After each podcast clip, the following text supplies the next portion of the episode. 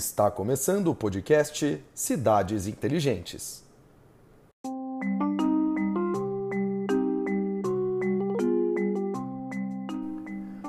O Ministério do Turismo apresenta série de cinco podcasts do projeto Cidades Inteligentes. Este projeto, idealizado pela Numen Produtora, propõe revitalizar espaços públicos como praças e parques através de oficinas de grafite e pintura, desenvolvimento de mobiliário urbano e instalações artísticas. O resultado das oficinas é um espaço público completamente revitalizado e um evento de inauguração aberto e gratuito. Em 2019, as oficinas ocorreram nas cidades de Jacareí, Jundiaí, São Paulo, Queimados e Uberaba. Em 2021, o projeto lança esta série de cinco podcasts, além de cinco palestras e nove videoaulas. Acompanhe pelas redes sociais do projeto Cidades Inteligentes. Eu sou o João Moro e vou acompanhar você nesta jornada.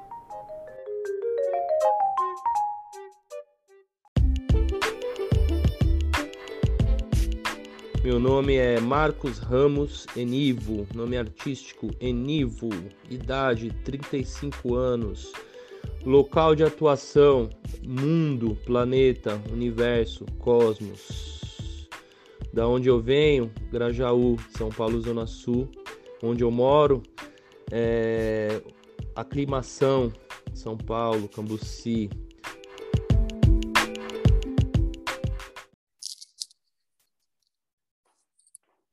Pessoal, e hoje aqui no podcast das Cidades Inteligentes, a gente conversa com o Enivo, que participou das oficinas, inclusive, do Cidades Inteligentes em 2019, na etapa de São Paulo.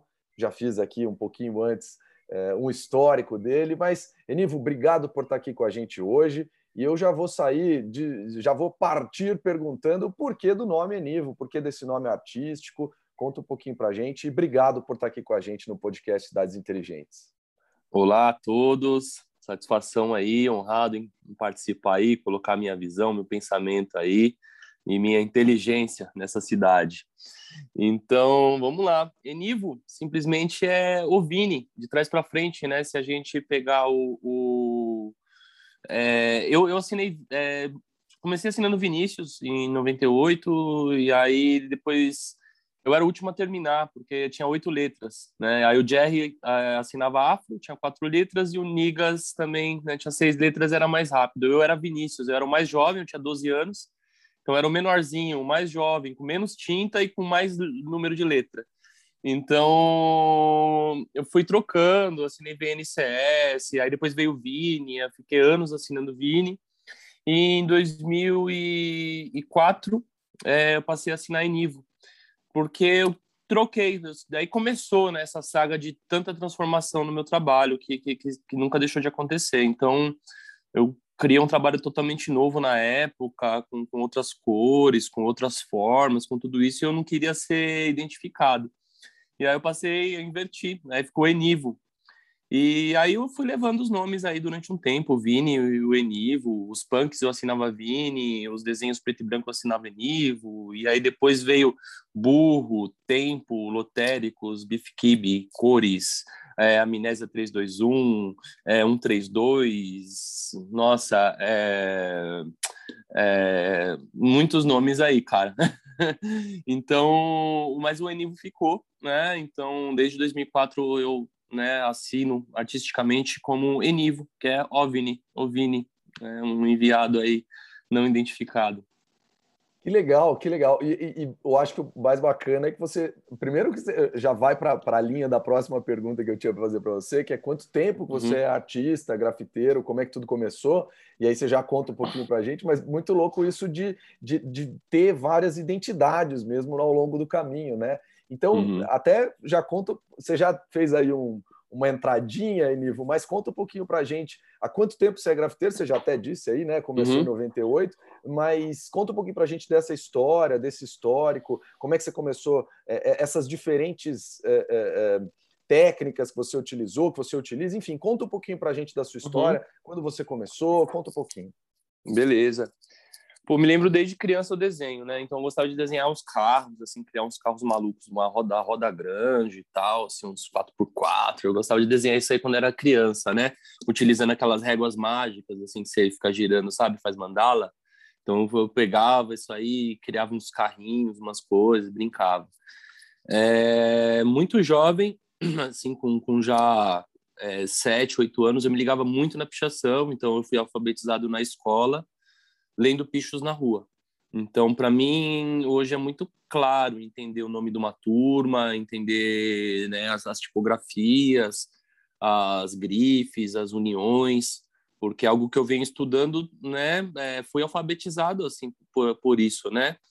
Então, e ia com oito, nove anos eu já circulava na cidade, já saía no Grajaú, passava por baixo da catraca do ônibus ia pro, pro centro, né, esperar minha mãe, almoçava com ela, ela ficava abismada quando me via lá, uma criança, né, ia todo de pijama, e ela olhava, filho, pelo amor de Deus.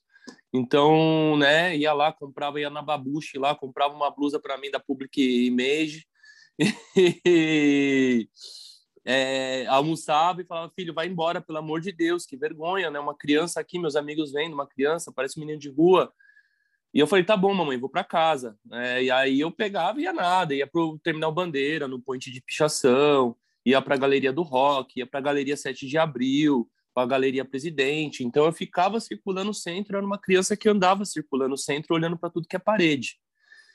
E em, em é, 98, quando eu tinha 12 anos, é, eu estava num momento muito vulnerável, né, pelo bairro, né, que eu cresci, pela, pelas referências que eu tinha de, de muito relacionado também a, ao crime, ao tráfico, algumas questões mais mais bairristas assim, né, de, de conquista e de posição, de reconhecimento que, que que uns camaradas tinham ali. Então, para mim a referência ali de, de sucesso era aquela, não era minha mãe que pegava seis horas de trânsito por dia entre ida e volta para ir para o trabalho, muitas vezes em pé no ônibus, né? Então, minha mãe sempre foi um espelho, mas não era referência naquele momento, porque eu achava a vida dela muito difícil e pouco lucrativa, e a vida desses colegas é super lucrativa, fácil e maravilhoso, né? Uma hora passava de cadete conversível, outra hora passava com a motona, com a gata na garupa. Eu falava, putz, isso aqui que eu quero para mim, que da hora. Então, acabei muito cedo, assim, com 10, 11 anos, me envolvendo em umas coisas, com arma, com, com, com sabe, né, é, pequenos assaltos, coisas, assim, de, de, de perdido mesmo, né, com inocência e tudo mais. E eu fui salvo por uma lata de spray, cara, porque um dia eu fui num, no bairro do lado, assim, andar de bike, e tava com sede, aí eu bati, toquei na casa de um colega que estudava com, com cabeção, né, meu amigo que me mostrou grafite, me mostrou essas coisas, e eu pedi um copo d'água. Ele falou, cara, entra aí, bebe um copo d'água, descansa aí, está cansado. E, pô, bebi um copo d'água, fui bem recebido lá e tal. E ele mostrou uma pasta de desenho para mim. Falou, esses são meus desenhos tal. Eu fiquei fascinado, porque eu já convivia com Nigas, já convivia com Cabeção, já vi os desenhos dele. E esse menino Evandro desenhava muito. E eu vi esses desenhos, pirei e tal. E falei, beleza, vou embora. Já tinha escurecido. E aí, na hora que eu tava indo embora, ele falou assim: Ô, mano, esconde isso aí, esconde aí né? Senão minha mãe me pegar, ela vai me matar. Eu ah, escondi a sacola assim, na, na calça assim, saí com a bike. E fui, não sabia mesmo o que tinha naquela sacola e fui embora. Aí quando chegou lá na construção da minha mãe, subi lá na laje, lá escondido, abri a sacola, era uma lata de spray, brother. Então já peguei ali no muro mesmo da construção, já fazia o desenho lá do Bob Joe, lá o boneco que eu fazia. E, mano, já era. Ali eu entendi minha arma, né? Ali eu entendi o, a mensagem que eu tinha, qual, qual era a, a transformação entendi também por que, que eu gosto tanto de correr risco, da adrenalina, né? A minha, aonde mora a minha ilegalidade. Então eu entendi muito rápido tudo isso e pude transformar a minha história e consequentemente transformar histórias é, posteriores aí de jovens também que estavam em, em vulnerabilidade. É, então eu fui me inseri muito cedo na arte educação. Com 17 anos eu já dava aula com 18 eu já dava aula em colégio, em ensino médio. Então, dei aula para mais de 500 jovens, crianças, né, em 10 anos. E desses, muitos renderam frutos, né? Tá aí, aí o Fabiano Ápice hoje, o Aiko, o Delay, o Magnata, entre outros muitos que estão multiplicando essas histórias através dos seus grafites, através da, das suas aulas, através das suas próprias histórias. Então é um processo cíclico que eu, que eu, que eu passei a entender. Então isso é muito legal, assim, essa é a minha história. Ah, cara, assim, sensacional. Eu acho que você é, mostra para gente caminhos, mostra para gente é, a dura realidade de muitas pessoas nesse Brasil, né? Nessa nessa sociedade tão difícil que a gente vive. É, e eu vou pegar um gancho aqui, porque é, é, quando você traz isso da ilegalidade, da adrenalina, você também traz, você também trouxe na sua fala é, duas palavras que muita gente não sabe a diferença, que muita gente não entende a diferença, não conhece, então, que é picho e grafite. Então, acho que uhum. até para a gente continuar o nosso papo, é legal a uhum. gente uhum. falar um pouco disso, é, até para cara, acho que até para desmistificar muitas das coisas que as pessoas acham, né? Que as pessoas uhum. pensam, enfim. A gente teve aí muita gente é, criticando muita coisa. Então, pô, conta um pouquinho para a gente dessa uhum. diferença e depois a gente segue mais com o seu trabalho. Legal, vamos lá. É, eu, né, como eu disse, eu fui alfabetizado pela pichação, então eu tenho muito carinho, muito respeito por esse movimento, que é um movimento muito organizado, se parar para pensar, tá certo? Porque é um movimento de muito respeito e um movimento papo reto, cara. Não pode vacilar, né? Senão você perde, perde o seu respeito, perde a sua, perde toda a sua conquista na rua, né? Por um, um simples é, piscar de olhos, né? É, basicamente, o, o grafite ele conversa com a sociedade de uma forma mais branda, né? Então há um diálogo através da beleza, através das cores, através de um protesto ilustrado por imagens ou por frases, né, bem feitas, feitas com um pouco mais de tempo, né? É, nem sempre o grafite é autorizado. Na verdade, um grafite por, por si ele é ilegal como a pichação, tá bom? Só no, aqui que a gente tem essa distinção, mas é a mesma história, porque de fato, basicamente, o que diferencia a pichação do grafite para a lei é um papel, é uma carta, uma autorização formal, tá bom? Então você pode estar tá fazendo uma pichação com preto fosco num beiral e você ser pego na madrugada e de repente você tem essa autorização, você dá esse papel para a polícia, fala, olha, não, sim, ele me autorizou, estou fazendo aqui na casa dele, né? Então você está fazendo um grafite, você é liberado. Ou você pode estar o dia inteiro ali pintando um mural com todas as cores possíveis, com mensagem, com beleza, com gente em volta, com câmera, com tudo. E a polícia chegar e pedir essa autorização e você não vai ter. Você está fazendo uma pichação, você não está fazendo um grafite. Então, como em algumas do, do, dos meus julgamentos aí, né, dos meus é, dessas, desses todos os processos que eu, que eu tenho ao longo do tempo, uma vez mesmo o promotor me disse isso. Ele falou: a lei, a lei é cega. Então não, não importa o que você está fazendo. Ele me explicou como que a lei enxerga isso. Né? Então, para a lei é isso. É o papel. Não importa o que você está fazendo na, na, na, na cidade.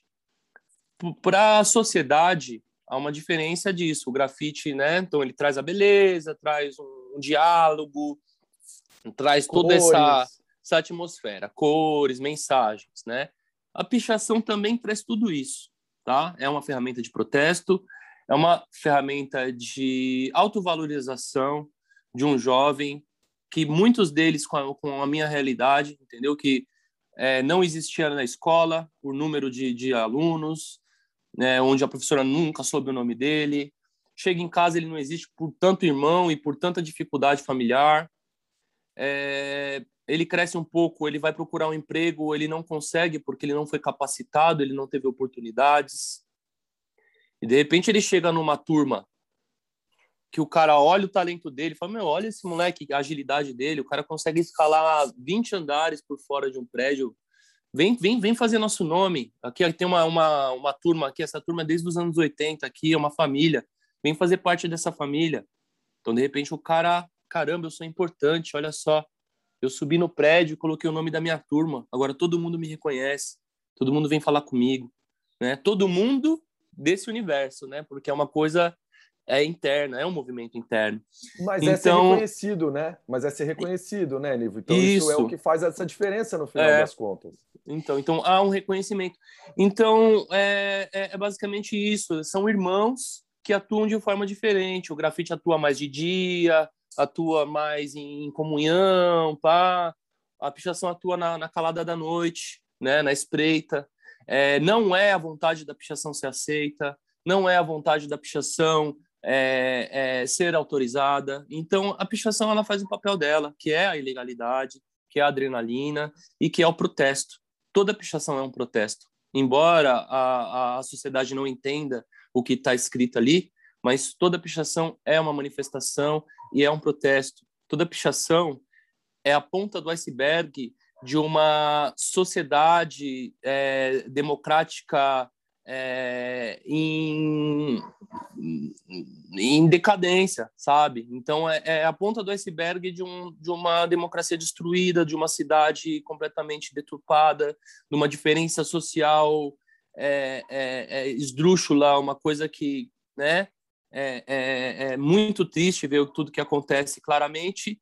Então, os jovens fazem isso e, de repente, eles são criminalizados, são torturados, são muitas vezes mortos por Sim. fazer arte. E muitas vezes nem eles sabem que estão fazendo arte.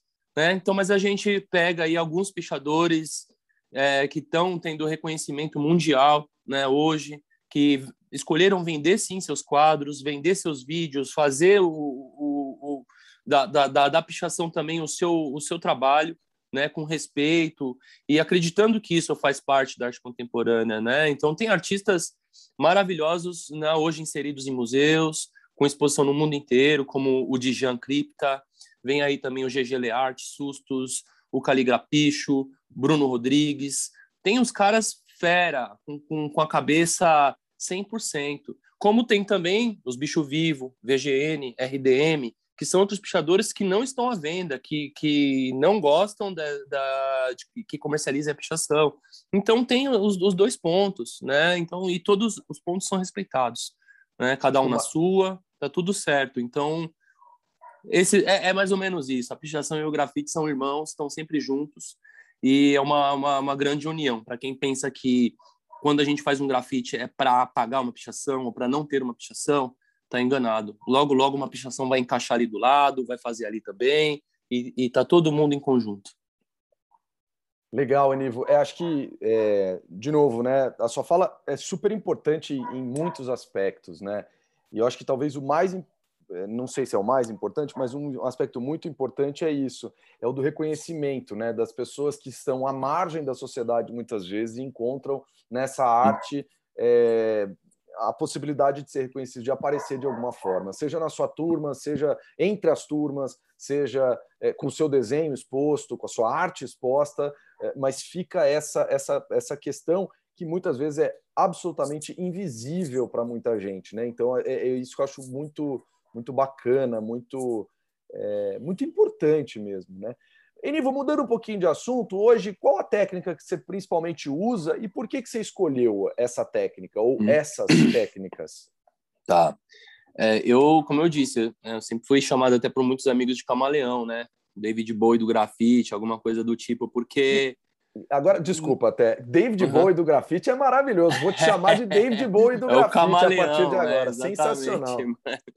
É, porque assim, eu não durava às vezes 15 dias com estilo. Eu já mudava estilo, técnica. Cheguei até a arriscar na rua com mato e tijolo, entendeu? Quando me faltou material. Então, é, isso para mim nunca foi o problema, não ter material para pintar, né? Sempre o principal foi a ideia e a criatividade. Então, eu já já assim usei tudo que é material.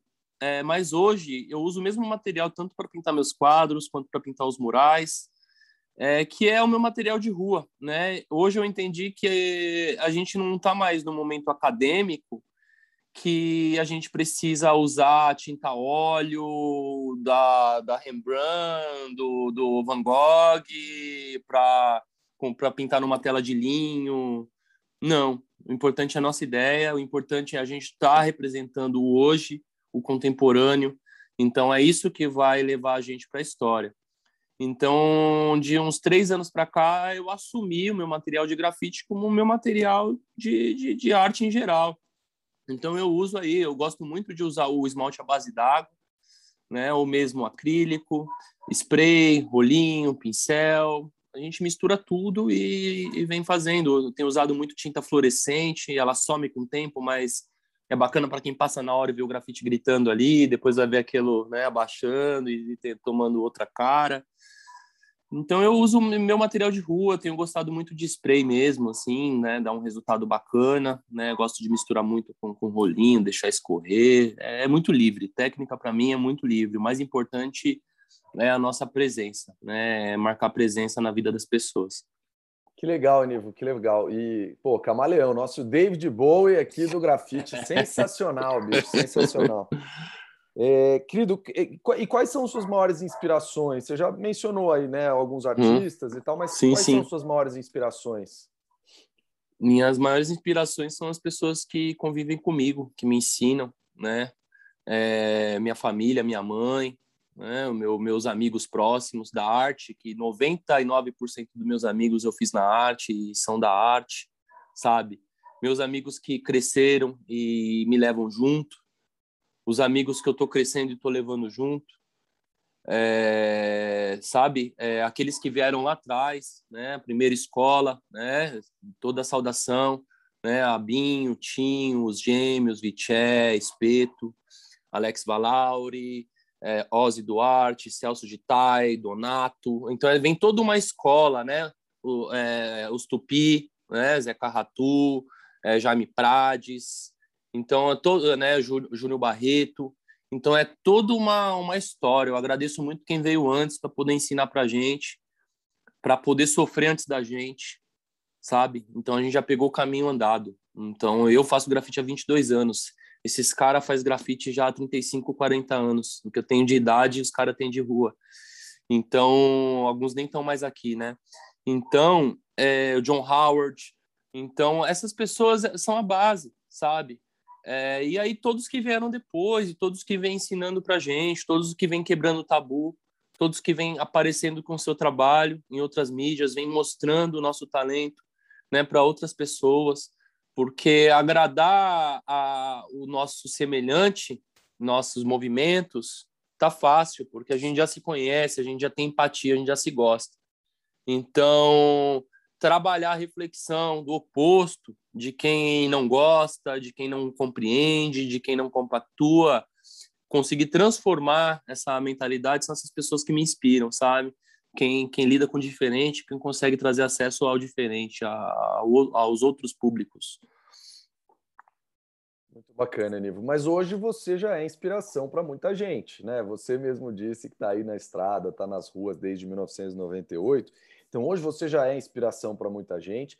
E aí eu queria te perguntar um pouquinho é, o que, que, você diria para um jovem que quer se iniciar nas artes visuais, nas artes urbanas principalmente? O que, que você diria para esse jovem, é, sobretudo no sentido de, de ter aberto o caminho? Né? Acho que você mesmo disse que quem veio antes abriu o caminho, uhum. rompeu barreiras. Então, o que, que você diria para um jovem hoje que, que, quer, que quer entrar nessa arte? Olha só, eu digo para é, acreditar, em primeiro lugar, acreditar em você mesmo, né? É, valorizar da onde você vem, entendeu? É, reconhecer isso, né? Como valor, né? Não importa a casta que você veio, entendeu? É, valorize sua família, valorize sua base, valorize seus amigos, saca? E lute, meu, vai, né? que nem o Brau, né? O Brau fala, não prometo vitória, né? Eu prometo luta, né, meu? Então é o que a gente faz, né, mano? É lutar, porque a vida de um artista, principalmente de um artista urbano, de um grafiteiro, né, de um pichador, não é fácil, né? É, é correria, né? Principalmente para quem escolhe viver disso e viver para isso. Então, é, entre de cabeça, mano. Vai, lute, se jogue, é, estude, é, faça cursos, busque cursos online, hoje que tem bastante, olhe para a rua, quando vê um grafite, um mural que te chama atenção, desce do ônibus, vai lá de perto ver, vai entender como ele fez aquele traço, como ele né, fez aquela composição, sabe? Vai estudar, vai tirar foto, sabe? Vai tirar foto de uma agenda antiga de picho, vai tirar foto do mural novo que, que apareceu agora, porque tudo isso é a história da cidade. Quantas coisas eu não tirei foto e, e passou, sabe? Vai lá olhar o cara que tá pintando, que nem eu fazia. Pô, eu via os gêmeos pintando quando eu era moleque, eu descia do ônibus na hora, não importa o compromisso que eu tinha, não importa, tudo acabava. Eu dava sinal no próximo ponto e ia lá ver os caras pintando. Às vezes eu descia do ônibus, era longe, na 23 de maio, sei lá, quando eu chegava no muro ele já tinha ido embora. Eu ficava lá só olhando o grafite. Então, é, valorize isso, sabe? Olhe alguém pintando, aprenda, aprenda assim também, né? Às vezes a pessoa já quer chegar pintando, participando, fazendo parte. O mais legal é ir lá ver. Tá acontecendo agora o, o grafite no CEAGESP lá, que é quilômetros de muro pintado, com mais de 150 artistas. Vai lá dar uma olhada, vai lá conhecer os artistas, né? Vai lá fazer amizade, vai conhecer o pessoal, porque isso isso que, que faz o movimento acontecer, né? Então é estar tá ali para aprender, para o quanto antes você poder ensinar. Então esse é o hip hop, entendeu? É fazer parte disso. É, é, é, é, é a troca, mano. é a multiplicação, entendeu? É, e se vier o reconhecimento, que é difícil, aproveite e seja sempre você. Não, não mude, não, não, não muda né, através da fama, através do ego, através do sucesso, porque tudo isso é ilusão, tá certo?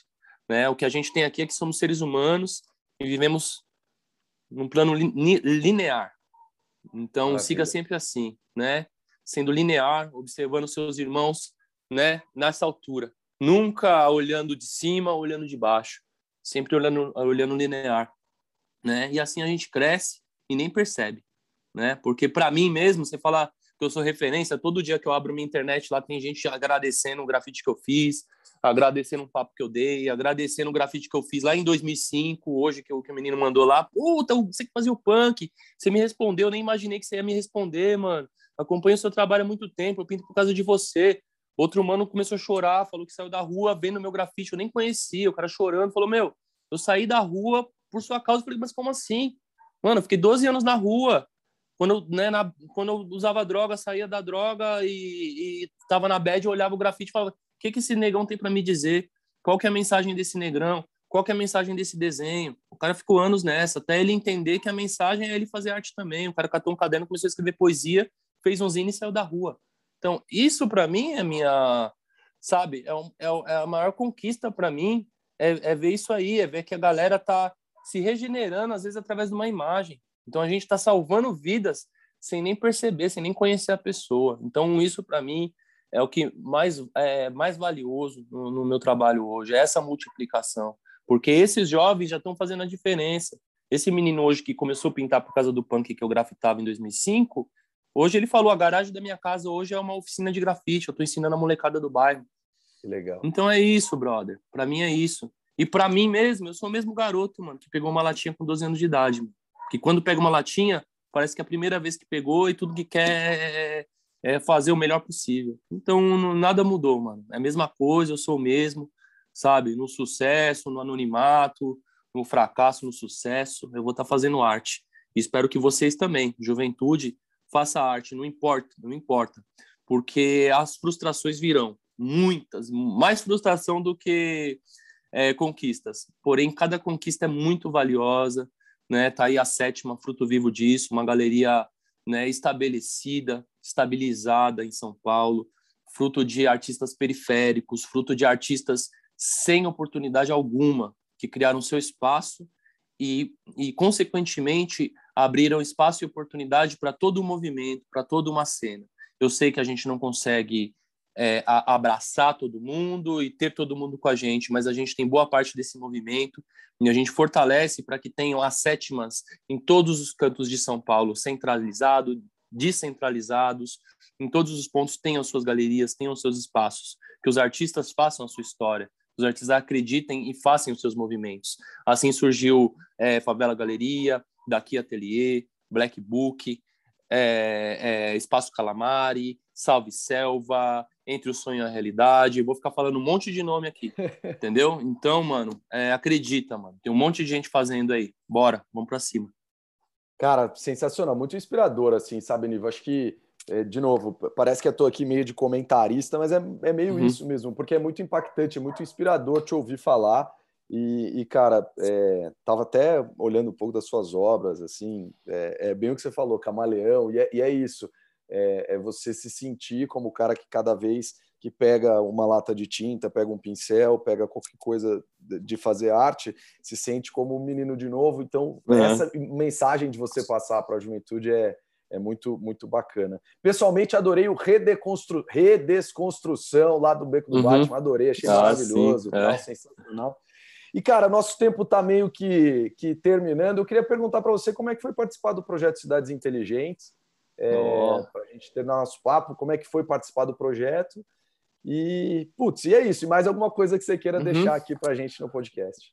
Vamos lá. O mais bonito do Cidades Inteligentes é entender que o projeto não acabou, que está acontecendo, que eu estou aqui agora falando com vocês, que a ação que eu fiz em 2019 de pintar a ponte ali do trem da CPTM inteira, junto com os jovens, reverbera, continua acontecendo.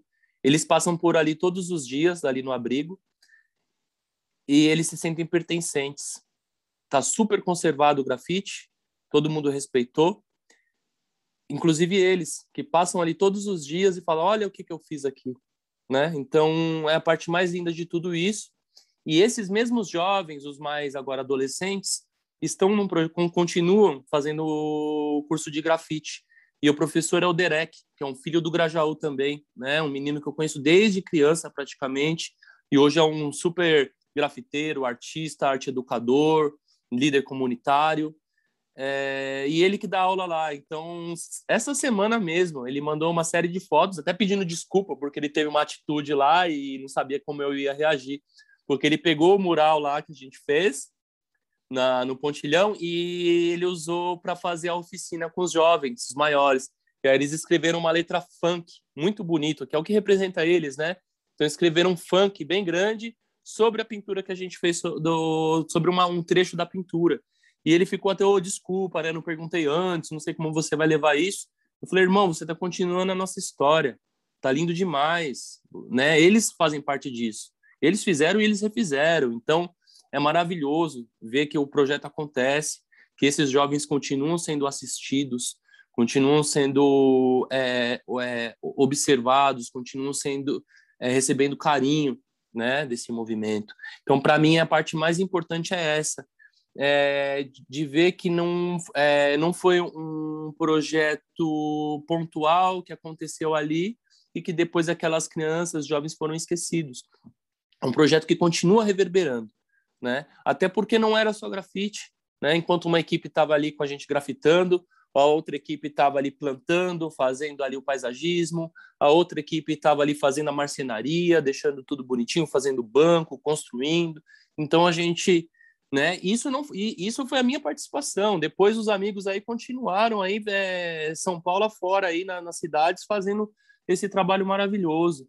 Então, olha o que reverberou, lugares que estavam ali abandonados, degradados, né, com, com uso de droga, com é, virando banheiro, né? Quando a gente chegou ainda, eles não tinham entendido que estava acontecendo uma revitalização. Então, todo dia que a gente chegava, né, tinha fezes, tinha urina, tinha tudo isso, porque era um banheiro, e com o tempo isso transformou, né? Então, as pessoas vão entendendo que aquele lugar é delas, é, são delas também. Instalaram uma, um ponto de Wi-Fi lá, que é muito legal. Então, hoje as pessoas utilizam ali para usar um Wi-Fi, para sentar, para conversar, para esperar o trem, para dar um tempo. Então, transformou o espaço. Isso é muito legal, né? Um espaço que estava ali abandonado, hoje é um espaço de, de convivência. Isso é muito bom. Muito legal, muito legal. Querido, quero agradecer bastante você estar aqui com a gente no podcast. É, foi um, um, enorme prazer conversar com você. Eu toda vez que eu tento conversar com artistas, com o pessoal da cultura mesmo, eu quero aprender cada vez mais. E hoje foi uma aula para mim, acho que para todo mundo que está ouvindo esse podcast. Então quero te agradecer bastante, brigadão mesmo. E, e, é isso. Nos vemos, nos vemos por aí no, e vamos ver a sua arte por toda São Paulo, por todo o Brasil. Obrigado. Tamo junto, conta comigo. Valeu, galera. Valeu, Cidades Inteligentes. Valeu, João. Vamos para cima aí, reverberar arte, reverberar amor para o planeta. Tamo junto. Obrigado, querido. Um abraço. Nosso podcast vai ficando por aqui. Eu sou o João Moro e esse é um podcast da série Cidades Inteligentes produzido pela Numen Produtora. Você pode seguir o projeto no Instagram, arroba Projeto Cidades Inteligentes. Um grande abraço e até mais!